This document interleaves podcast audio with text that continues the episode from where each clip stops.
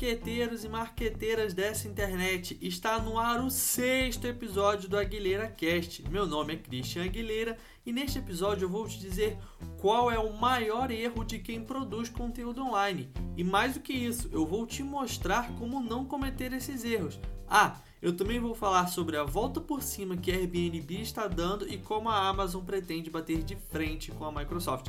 Vem comigo! Alguns episódios atrás, eu falei que a situação não andava muito bem para a galera do Airbnb, né? Inclusive, o CEO da empresa precisou desligar um alto número de colaboradores para que as contas não ficassem no vermelho. No entanto, com a flexibilização da quarentena em alguns países, a galera está procurando uma troca de ares e voltou a contar com aplicativos de aluguéis para dar uma mão. Tentando evitar aviões e multidões, a bola da vez são hospedagens próximas de onde as pessoas moram e acessíveis para uma boa road trip. Em fevereiro, quando a pandemia estava batendo a porta, esse tipo de viagem representou 33% das reservas na plataforma. Já em maio, mais de 50% do total de hospedagens alugadas pertenciam a categorias de destinos próximos, que são os destinos a menos de 300 km da casa de quem está alugando. A grande vantagem da Airbnb em relação a hotéis é o fato de que atualmente as pessoas estão querendo cozinhar a própria comida, controlar quem entra e quem sai do local e evitar áreas comuns. Aparentemente os caras estão dando a volta por cima, isso é bem legal. A startup DocuSign, eu acho que é assim que se fala, é de assinatura digital de documentos, teve um ótimo primeiro trimestre. A empresa reportou uma receita de 297 milhões de dólares, o que reflete um aumento de 39% em relação ao mesmo período do ano passado. A expectativa do mercado era de que a receita atingisse 281 milhões, ou seja, os caras bateram a meta. Para o CEO da companhia, a pandemia de Covid-19 foi o grande estímulo para os bons números da empresa, uma vez que as empresas no mundo inteiro tiveram que acelerar seus esforços de transformação digital.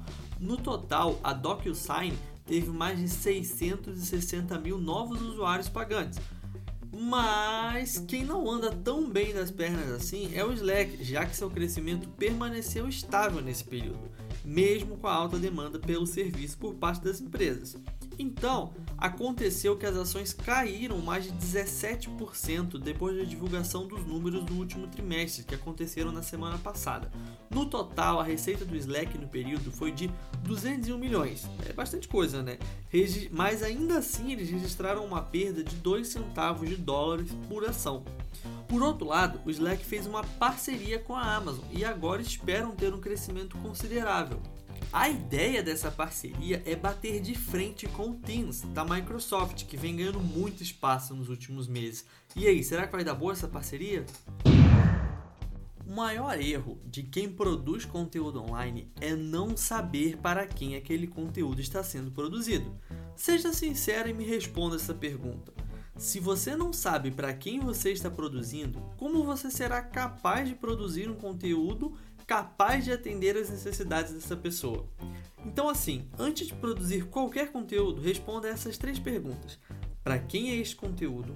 O que essa pessoa quer e o que você quer? Vamos lá. Primeira pergunta: para quem é esse conteúdo? Defina a persona, o quanto essa pessoa sabe sobre o que você está escrevendo. Se você responder a essa pergunta corretamente, você vai saber onde deve focar e o que deve ser esquecido. Você precisa saber quais termos a sua audiência conhece e como usá-los. Por exemplo, é, imagine que você precisa produzir um conteúdo sobre aviação. Quem vai ter acesso a esse conteúdo são pessoas que não entendem nada de aviação, são apaixonados por aviação ou especialistas, tipo pilotos e mecânicos. Imagine que você produz um conteúdo com vários termos técnicos e a sua audiência é composta por pessoas que nem conhecem nada de aviação. Será que seu conteúdo vai performar bem? Segunda pergunta: o que essa pessoa quer? Por que alguém vai consumir esse conteúdo? Qual é o objetivo dessas pessoas com o seu conteúdo? Eles estão em busca de algo mais específico ou algo mais geral? Respondendo a essa pergunta, você vai conseguir pensar e estruturar melhor o seu conteúdo, de forma que ele atenda aos objetivos da sua audiência. Usando novamente lá o exemplo da aviação, é, imagine que você identificou que a sua audiência está em busca de algo mais geral, eles só querem saber uma informação básica sobre determinado assunto da aviação. Será que você precisa aprofundar o seu conteúdo nos mínimos detalhes? Ou então, por outro lado, caso você identifique que a sua audiência é composta por pilotos das maiores companhias aéreas do mundo, isso significa que você terá que investir muitas horas estudando sobre o assunto e produzir um conteúdo de muito valor, não é? Terceira pergunta: o que você quer? O que você ou a sua empresa querem produzir nesse conteúdo? O que vocês esperam ter como resultado? Você está escrevendo sobre aviação para trazer mais tráfego para o site da sua empresa ou para fazer com que a sua empresa venda mais aviões?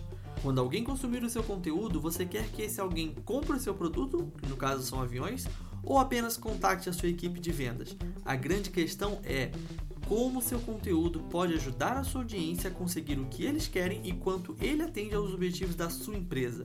Entender para quem você vai produzir e como você deve produzir é a receita perfeita para um conteúdo de qualidade. E nas indicações super rapidinhas de hoje, eu quero indicar o segundo episódio do Aguilera Talks, que vai ao ar na próxima quinta-feira, dia 18 de junho, daqui a três dias. Neste episódio eu conversei com a Ramona do Aleatória Digital e ela contou um pouquinho sobre esse rolê nada convencional. E aí, tá afim de dar umas risadas e matar a saudade de The Office? Corre na Netflix e assiste a série Space Force. Confesso que dei muita risada vendo essa série, maratonei em dois dias e já tô morrendo de saudade. E a última indicação super rapidinha de hoje é a música Hard to Forget de Sam Smith. Não, é Sun Hunt. Sam Smith é outro cantor. Acho que essa foi uma das coisas que eu mais ouvi na última semana. A música é tão boa que eu nem lembrava do nome do cantor. Na verdade, eu lembrava, só confundi.